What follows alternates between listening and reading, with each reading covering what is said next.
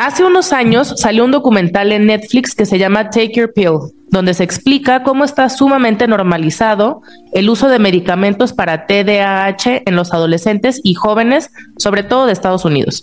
TDAH es el trastorno por déficit de atención e hiperactividad. Entonces, estamos hablando de que un montón de gente es adicta a medicamentos para tratar un trastorno neurobiológico, simplemente por los efectos que tiene en ellos. Buscaminas, el podcast. No se pendeje, cuestiona lo que ves. Atletas, estudiantes, escritores toman estas pastillas para tener un desempeño superior y un nivel de productividad fuera de serie. Las razones para hacerlo pueden ser muchísimas. Por un lado, están los diagnósticos de TDAH hechos muy a la ligera por la comunidad médica, porque es más fácil tener a gente empastillada desde niños inclusive formarla en hábitos, cosa que a su vez es sumamente rentable para las farmacéuticas. Por otro lado, está la autodiagnosticación de la que ya hemos hablado anteriormente aquí mismo, donde pues hay un montón de creadores de contenido en redes compartiendo pues estos listados de síntomas mega genéricos con los que cualquiera nos podemos relacionar y, te dicen cosas como por ejemplo que si se te olvida dónde dejas las llaves de tu casa, pues tal vez tienes TDAH, ¿no? Y por otro lado está la idea de que tenemos que sobresalir en todo, ser la mejor estudiante, pero cuerpazo, pero salir de fiesta, o sea, cosa que es humanamente imposible y entonces recurrimos a estos medicamentos como potenciadores. Bienvenidos a Buscaminas, donde tocamos temas para no apendejarnos. Antes de seguir con este temazo, por favor dale like al video, déjanos tus comentarios, toca la campanita y suscríbete para que podamos seguir creando contenido para ti y cuestionar juntos la cultura. Entonces, para platicar este tema, el día de hoy nos acompaña Florencia Leaño. Ella vive de primera mano el, el TDAH porque es mamá de un niño con este diagnóstico y tiene una plataforma en redes para concientizar sobre el tema. Ella no es médico ni terapeuta, pero desde su trayectoria y experiencia comparte información súper valiosa. Flor, mil gracias por acompañarnos. Gracias, Natalia, por invitarme a este espacio. La verdad es que estoy muy, muy contenta de estar aquí con ustedes. Y además de ser mamá y vivirlo de primera mano, también soy esposa de un hombre con déficit de atención. Y además, en mi trayectoria, la verdad es que me he sentido como un poco obligada a informarme mucho más y no solamente leer como intuitivamente, sino certificarme como life coach especializado en déficit de atención, que es un eslabón muy interesante que más al rato te quiero platicar. Ah, perfecto. No, pues bienvenida, qué chido. Este, Flor, quería preguntarte para empezar esta plática, ¿con qué te enfrentaste tú a raíz de lo de tu hijo? O sea, ¿qué viste allá afuera que te motivó a empezar este proyecto y, decir así como que puta, esto está de la chingada y tengo que, justo lo que me dices, no, hacer algo al respecto, tengo esta obligación moral. ¿Cómo, cómo fue eso? Mira, la verdad es que lo, más importante es saber que cada niño con déficit de atención es cada niño con déficit de atención. No hay dos casos iguales. No se puede generalizar la historia de cada niño ni de cada adulto con déficit de atención, pero esta es mi historia. Y cuando yo empecé a ver que los síntomas de mi hijo eran altísimamente disruptivos con eh, la normativa familiar, con la, o sea, con la disciplina que queríamos llevar hacia unos berrinches tremendos, este, súper disregulado emocionalmente, tenía eh, pues un montón de dificultades en la parte este, académica, muchas cosas que yo empecé a notar y obviamente los colegios lo primero que hacen es, yo no me hago responsable, ahora usted lo que tiene que hacer es llevar a su hijo con un terapeuta y bueno, ya tráiganoslo este, curadito y con unos guantecitos en la mano, O sea, entonces eh, realmente la corresponsabilidad que existe con las escuelas fue mi primer tope, ¿no? Entonces, a partir de ahí empiezo a buscar yo por mi lado terapias, terapias, terapias, terapeutas, médicos, doctores, psiquiatras, psicólogos, neurólogos, paidopsiquiatras y todo tipo de especialistas que cada uno tiene su versión. Entonces, me dieron diagnósticos desde déficit de atención, nuevamente, pero también especialistas que con la mano en la cintura y después de 30 minutos de entrevista con él y verlo jugar literal ahí en el piso, me dijeron, Sí, señora, sí tiene Asperger. Seguramente tiene Asperger. Cállate. médico con la mano en la cintura me dijo, señora, su hijo definitivamente tiene bipolaridad. Estoy bastante seguro de esto. Otro médico me dijo, no, este niño tiene un trastorno generalizado de ansiedad, hay que controlar el tema de la ansiedad. Y otro médico terapeuta me dijo, señora, lo que pasa es que usted tiene un matrimonio muy disfuncional en donde no hay reglas, ni límites, ni claridad. El niño necesita. Entonces, la culpa entera recaía sobre mí, ¿no? En este escenario. Cada uno, obviamente, fue acompañado de distintos medicamentos y tratamientos y prognosis diferentes que la verdad es que al final de la historia te acaban llenando de culpa porque no sabes si estás tomando una decisión adecuada para tu hijo, te llenan de información que no Contradictoria. Exacto, ¿no? Unos te dicen, oye, está maravilloso este tratamiento, otros te dicen, no, no lo tomes porque lo puede llenar de eh, otro tipo de síntomas. Y obviamente en el camino, todas estas experiencias que se van acumulando, este, o sea, me lleva a decir, ¿qué hago? Necesito tomar el tema en mis manos y yo investigarlo y yo buscar recursos que me den mucho más certeza. Digo, te pongo un ejemplo muy, muy, muy personal, pero, o sea, medicamentos que incrementaban, por ejemplo, su nivel de manía y ansiedad a tal grado que, o sea, de repente ponía su vida en riesgo, su vida. Otro medicamento que no lo dejaba dormir, no lo dejaba comer, este, lo tenía todo el tiempo aletargado y medio, ya sabes, medio pues triste, no podía hacer absolutamente nada. Que dices, no es él, no es mi hijo, ¿no? No, no, y un no día lo reconoces. comiendo sus chilaquiles así con los ojitos me dice, mamá, no veo. Ay, Se ponía a 10 centímetros de los ojos y me decía, no veo. Entonces imagínate todo esto, vivirlo tú como mamá y decir, o sea, yo lo puse ahí, o sea, yo les pongo esto y no estoy segura y el doctor no se compromete no con ni idea. y no tengo ni idea qué estoy haciendo, o sea, fue realmente un camino muy muy largo de muchas piedras este alrededor hasta que me topé con un médico que dice, el psiquiatra es el único médico en toda la comunidad que no ve físicamente el órgano que está tratando. Sí, el doctor Amen o quién. Sí. Lo amo. Sí, sí, sí, es buenazo eso, claro. Lo, lo, lo amo, ¿no? Este, la verdad es que él me dio una pauta importantísima para decir, es verdad. Uh -huh. pues agarré mis dos maletas y me fui a la clínica de este doctor, que hay personas que obviamente no eh, avalan el SPECT, que es el, el estudio que él hace. Eh, Pero espérame, ¿te fuiste a Estados Unidos a su clínica en dónde, ¿dónde está ese güey? ¿Cómo crees, güey? Hay ocho o diez clínicas en Estados Unidos. Ajá. Eh, la que yo me fui está por el área de Costa Mesa uh -huh. y pues sí, dije, a ver, yo necesito alguna certeza de qué es lo que tiene este niño. Uh -huh. Entonces, eh, empeñé lo que tenía y me fui, o sea, y me fui a ver el cerebro de mi hijo.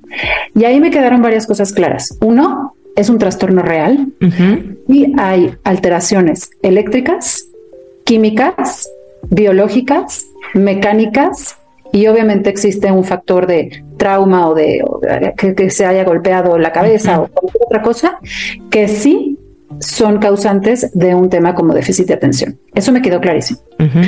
Lo segundo que me quedó claro fue que entonces no era ni su culpa ni la mía. O sea, claro. Que sea una mala mamá, ni que tenga bad parenting habits, ni que absolutamente nada. Y tampoco es que mi hijo sea un niño que simplemente por no pegársele la gana no esté obedeciendo. Uh -huh. Su tema es que verdaderamente hay algo en el camino que le está impidiendo llevar a cabo un comportamiento mmm, normalizado o neurotípico, ¿no? Entonces ahí empezó mi, mi, mi momento de, de, discovery real en el que yo vi eh, pues que sí era cierto. Ahora, regreso a México y empiezo a ver que el ecosistema completo no está preparado ni está transfiriendo todo lo que ya sabemos en información a la vida diaria. Uh -huh. Me encuentro con médicos que diagnostican de lo más ligeramente. Uh -huh. Me encuentro, no todos, obviamente, no, no puedo generalizar ni, ni, ni, nada, ¿no? Pero muchos médicos diagnostican ligerísimamente, muchos terapeutas no conocen suficientemente de dónde viene y cómo se trata el déficit de atención y entonces están ofreciendo tratamientos incompletos o tratamientos que no están eh, abordando holística integralmente este tema. Por supuesto, me encuentro con un sistema de escuelas totalmente desarticulado en claro. donde efectivamente tienen algo de información, pero ni siquiera son capaces de ver más allá de la inclusión famosa, quote unquote, ¿no?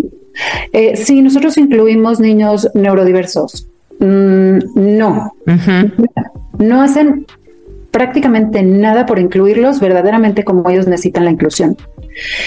Y bueno, pues obviamente me encuentro una red de padres totalmente desarticulada, confusa, están abandonados, claro. Abandonados.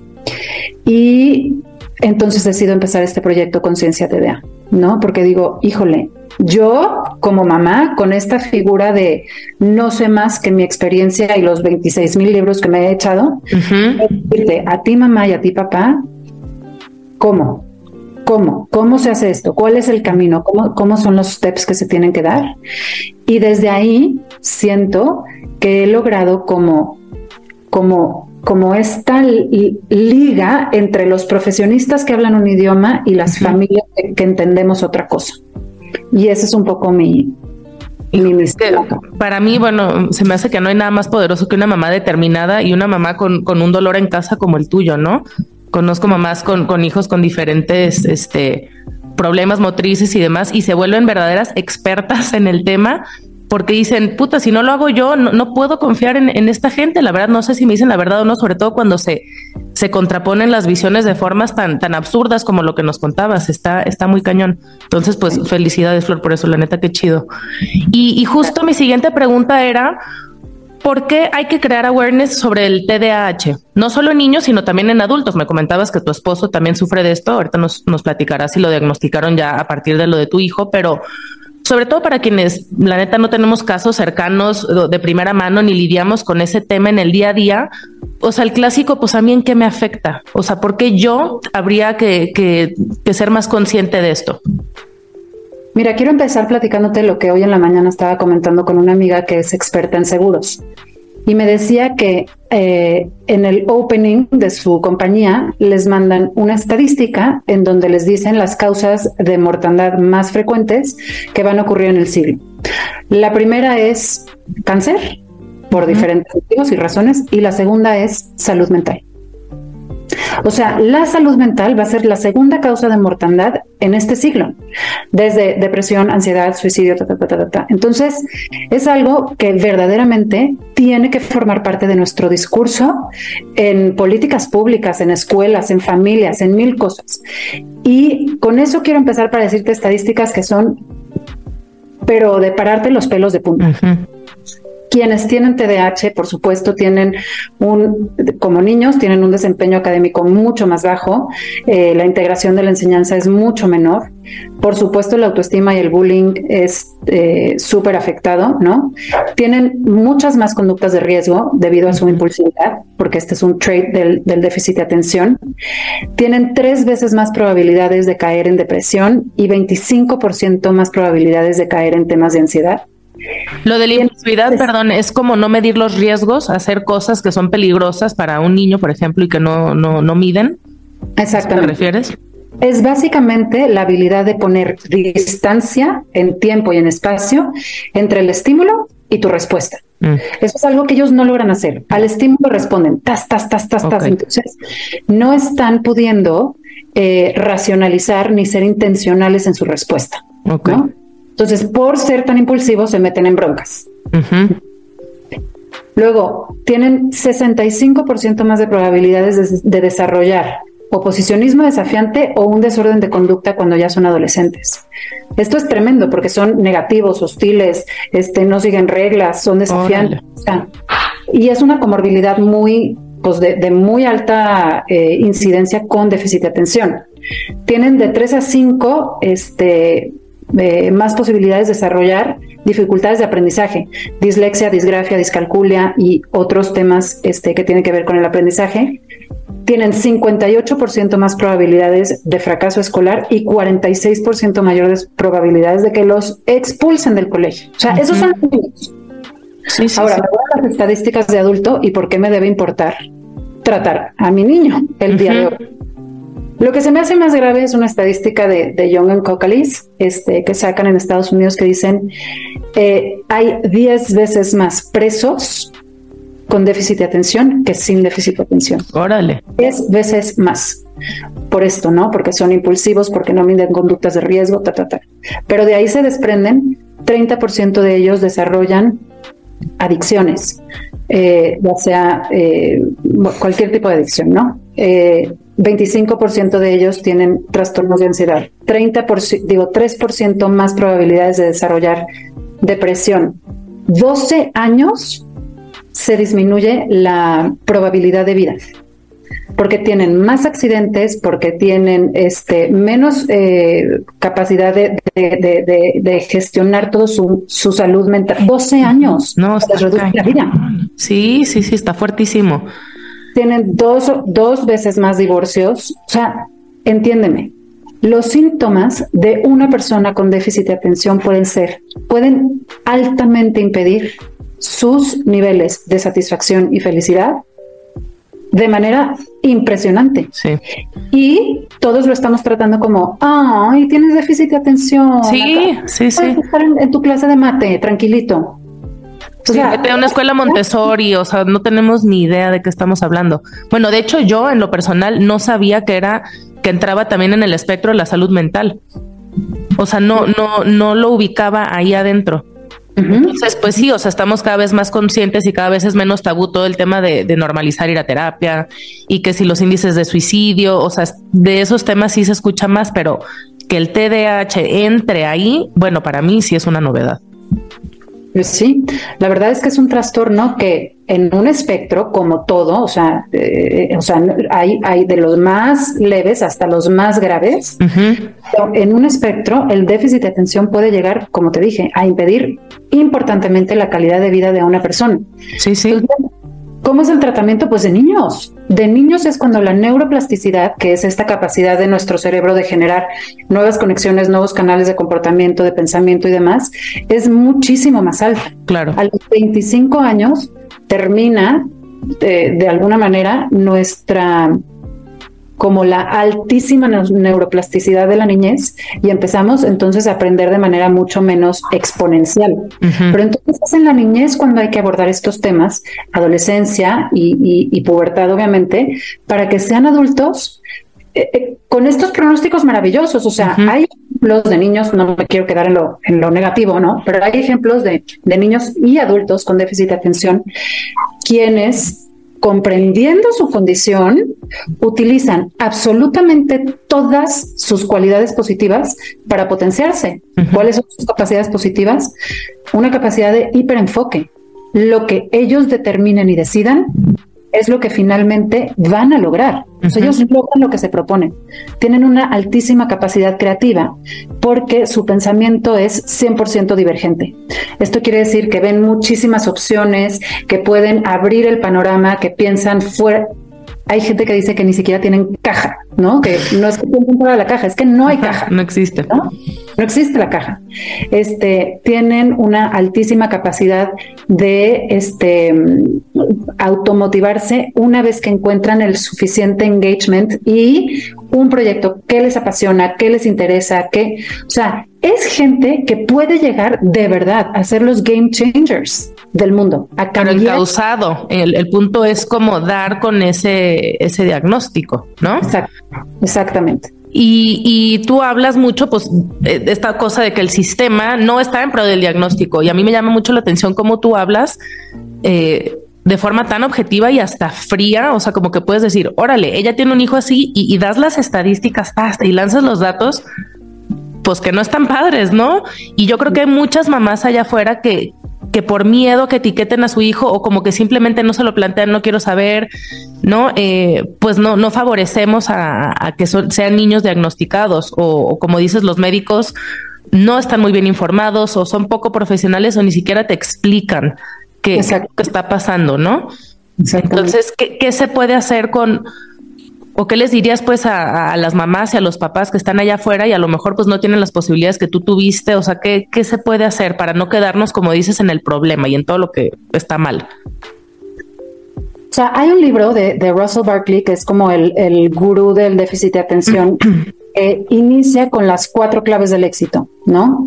Este, el primero es el diagnóstico adecuado y es verdaderamente saber cómo obtener ese diagnóstico. Eh, y, la verdad es que yo como coach muchas veces ayudo a los papás no a resolver la pregunta de con qué doctor voy, sino qué es lo que tiene que tener tu doctor para que te quedes. ¿Ok? Entonces, eh, primero hay que tener un diagnóstico súper adecuado. Segundo, hay que conocer a la perfección las fortalezas de, tu hijo o de tu hija con déficit de atención, ¿no? De la persona con déficit de atención. Cada uno tiene potencialidades diferentes, pero como te dije, si encontramos sus fortalezas, lo más probable es que encontremos la forma de motivarlos a la acción y que ellos sean altamente comprometidos con su propio desarrollo. No lo van a hacer porque este es un trait del déficit de atención si los quieres comprometer en algo que no les interese. Ya. Entonces, la segunda eh, forma del éxito o clave del éxito es encontrar sus fortalezas. La tercera es generarles todo un ecosistema para desarrollar esas fortalezas, que hay otro médico eh, maravilloso que habla de déficit de atención que se llama Ned Hallowell, que él habla de eh, ecosistemas estelares, desarrollar todo un ecosistema estelar para que este niño y este adolescente desarrolle esas fortalezas. Y la última clave del éxito, y no por ser la última menos valiosa, es champion, champion your kid. O sea, el, el, amor, la valoración, la apreciación, el, el, estar detrás de él, el que sienta un hogar y un maestro y un o sea, todo este ecosistema favorable y que creen en ellos es fundamental para todos los niños, ¿no? Pero mucho más para quien tiene déficit de atención y te pongo nada más una nota que creo muy importante para, para creo que ya cerrar. Quien vea este tema como una discapacidad, le está inhabilitando al niño para su éxito. Es simplemente una serie de eh, características de su cerebro, de cómo procesa, de cómo entiende, de cómo madura, de cómo se conecta, de cómo eh, transmite los químicos. Y es distinto, pero no lo podemos abordar desde eh, este niño no puede. No, no, no. Claro. Porque eso simplemente les va a dar una, una, o sea, los inhabilita para la vida. Y estos niños son más que capaces de hacer absolutamente todo si y solo si se le ponen las estructuras, las estrategias y el sistema necesario para que ellos florezcan. Claro, es como entender su sistema operativo, que no, es que sea deficiente, es distinto y, en esa falta de conocimiento pues pasan todas estas cosas, ¿no?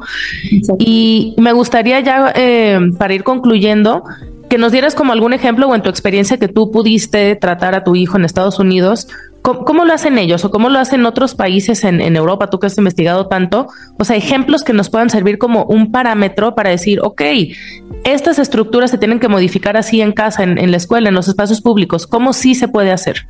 Ya, o sea, no, no me gusta ser malinchista, pero honestamente sí vamos 30 años detrás. O sea, eh, no es broma que cuando vas a, desde revisar, por ejemplo, los marcos jurídicos que existen en Estados Unidos, te encuentras cosas como el programa 504 o, o cosas así, en donde en este programa, por ejemplo, los niños están en su educación pública, están en su colegio y pueden con un diagnóstico, acceder a este programa que se llama 504, en donde tiene no solamente un mentor, una terapia, este, especialistas, por supuesto, detrás, sino que profesores con eh, estudios de special education, haz de cuenta, y un montón de las famosas acomodaciones que pueden, que pueden, a las que pueden accesar. Entonces, te pongo un ejemplo, los niños en el programa 504 tienen exámenes diferentes. Porque no se pueden desempeñar correctamente en, exámenes escritos, pues les hacen exámenes orales. Si no se pueden desempeñar en exámenes grupales, los hacen individuales. Este, acomodaciones como por ejemplo, te voy a dar un asiento específico para lo que tú necesitas en el salón. Entonces, lejos de la puerta, cerca del profesor, lejos de cualquier distractor, en vez de darte las instrucciones verbales, que tú no vas a conocer los, los, los cues verbales, te las voy a escritas. Entonces, ponen reglas, ponen gráficos, ponen, o sea, no es porque el salón se vea más bonito, es porque eso es transferir la ciencia y, el entendimiento que tenemos del déficit de atención a las necesidades específicas de los niños. Tienen escritorios para que los niños estén de pie, tienen sillas para que los niños puedan moverse eh, en una pelota, tienen eh, eh, como pesos que les ponen en sus piernas porque esto les ayuda al, mayor enfoque y concentración. Entonces, tienen fidget toys, cosas que puedan agarrar los niños y estar como jugando con sus manitas para que se entretengan y no estén ansiosos. Tienen breaks de, de contacto con la naturaleza. Tienen sí o sí ejercicio 20 minutos antes de que empiecen las clases para niños con déficit de atención. Tienen, este, por supuesto, una nutrición en donde les quitan azúcares, carbohidratos, este, tintas, todos estos alimentos que de alguna manera incrementan su índice glicémico y les hacen mayor, eh, tener mayores impulsos. O sea, entonces dices, híjole, existe todo un marco legal que no solamente protege a los niños, sino que en la práctica les proporciona eh, a los maestros herramientas que ellos pueden ir aplicando para hacer la enseñanza mucho más significativa para como ellos están necesitando. Aquí en México oímos, por ejemplo, de colegios que son constructivistas. Que el constructivismo es esto en donde nosotros vamos precisamente construyendo el aprendizaje para que ellos lo, lo integren como, como intuitivamente, ¿no? No, te lo juro que ves los, los, los, colegios constructivistas a veces y dices, híjole, eres más tradicional que yo, nomás te da este poquito constructivismo, ¿no? Sí, sí, sí, sí, sí. No se construyen de raíz y de fondo constructivistas. Entonces, no es solo integrar dos o tres cositas, es formar a tus maestros constructivistas, es tener estas acomodaciones que hagan sentido, que no es un discurso de venta, ¿no? Porque sí es como lo que está en el panfleto. Aquí los niños aprenden de forma intuitiva y, nada, ¿no? Cuando vas a, cuando te metes ahí en las entrañas dices, Nel, yo sé más que ellos. Tú como mamá, pues. Sí, poquito, poquito, ¿no? Y te vas, oye, esto se expande a todas las otras como eh, te digo, no yo nunca lo veo como discapacidad, pero a todas las otras discapacidades. O sea, tengo amigas con niños en, en, silla de ruedas, con niños que me dicen, no puedo meter a mi hijo a este colegio porque no hay rampas. increíble. Entonces, en Estados Unidos tienen, te digo, muchos programas de los que pudiéramos aprender. Este y les ayudan mucho a los niños a tomar este tema de manera como mucho más integral. Y luego, bueno, hay países que nos llevan muchísimo, o sea, mucha ventaja, te digo, sobre todo por sistemas educativos, como por ejemplo, el otro día platicaba con, una con una profesora súper brillante que me decía, me traje un modelo de Finlandia porque en Finlandia no hay TDA. Y yo, ¿cómo? ¿Cómo? dije, no, no, si no es este de, de, de, de, raza, ¿no? no tiene nada que ver. Este, y me dice, no, lo que pasa es que en educación, en Finlandia lo que hacen es trabajar con los niños de manera que ellos escogen para qué son buenos, qué es lo que les interesa, qué es lo que ellos pueden hacer y entonces a partir de ahí desarrollan todo el aprendizaje. Si yo soy buena con la mecánica o a mí me encantan los viajes, entonces todo es alrededor de los viajes. Las matemáticas, voy a calcular cuántas personas me caben en el avión, cuánto dinero me tengo que llevar, cuánto me cuesta la visa, cómo, ¿sabes? Qué padre a partir de sus intereses, desarrollan competencias. Y esto es un trait importante del déficit de atención, que a veces hay algunos médicos que lo definen como déficit de motivación. Órale. Otras cosas, ¿no? porque en la química del cerebro con déficit de atención existe em, dos químicos principalmente que no, que no se sintetizan adecuadamente, que es la dopamina y la noradrenalina. Pero al final de la historia, la dopamina es la que muchas veces está a cargo de todo nuestro sistema de automotivación y gestión. Entonces, bueno. No, pues es todo un tema y, aunque ahorita pues no vamos a llegar a una solución, creo que es importante abrir la conversación y, y entender estas otras realidades, ¿no? Que a lo mejor no me tocan a mí en lo personal, pero, pero de cierta forma sí, por todo lo que ya platicamos, ¿no? Sí. Y finalmente, Flor, como ya para redondear, eh, me hablas de todo esto que pasa en Estados Unidos y que es buenísimo y todo, pero por otro lado tenemos el otro extremo, que es con lo que iniciamos, con, estos casos de, generaciones de personas adictas a medicamentos, donde se diagnostica súper a la ligera. Entonces, ¿qué, podemos aprender de, estos dos extremos? ¿no? Ni, la autodiagnosticación, que además ahorita con las redes ya es, es una cosa de locura, o tampoco tomarnos la, a la ligera y negar una realidad, pues que, que, sí puede ser posible, ¿no? O sea, cómo encontrar ese punto medio o en qué momento decir, eh, ¿seré yo? ¿No? Eh, no sé, aquí qué, qué nos podría decir como ya para redondear toda esta plática. Yo creo, en, torno al tema de las medicinas específicamente, que no son eh, el, patito feo de la historia. O sea, el medicamento es básicamente un como scaffolding que le dicen en, inglés, es, es, una forma, una estructura importante que para el 80% de los niños y adolescentes con déficit de atención funciona óptimamente. ¿sí? La parte química del déficit de atención es real y los medicamentos, tanto los estimulantes como los no estimulantes, trabajan sobre esa química. Evidentemente, hay muchos niños a quienes se les diagnostica, te digo, muy este, superficialmente, no deberían de estar medicados. El tratamiento de déficit de atención específicamente es eh, como mm, multimodal, las de cuenta se puede decir. Una parte es la medicina otra parte es la terapia, que normalmente es cognitivo-conductual, la que funciona un poquito más, pero luego hay terapias maravillosas. Vengo ahorita de una visita increíble con una persona que ofrece un tratamiento que se llama neurotiming y Brain se llama otro tratamiento maravilloso. Hay tratamientos de neurofeedback, o sea, hay muchos tratamientos que abordan distintos síntomas. ¿ok? Luego obviamente está toda la colaboración con escuelas y luego está toda la parte física que se tiene que atender. Niños que duermen menos de nueve horas tienen síntomas de déficit de atención.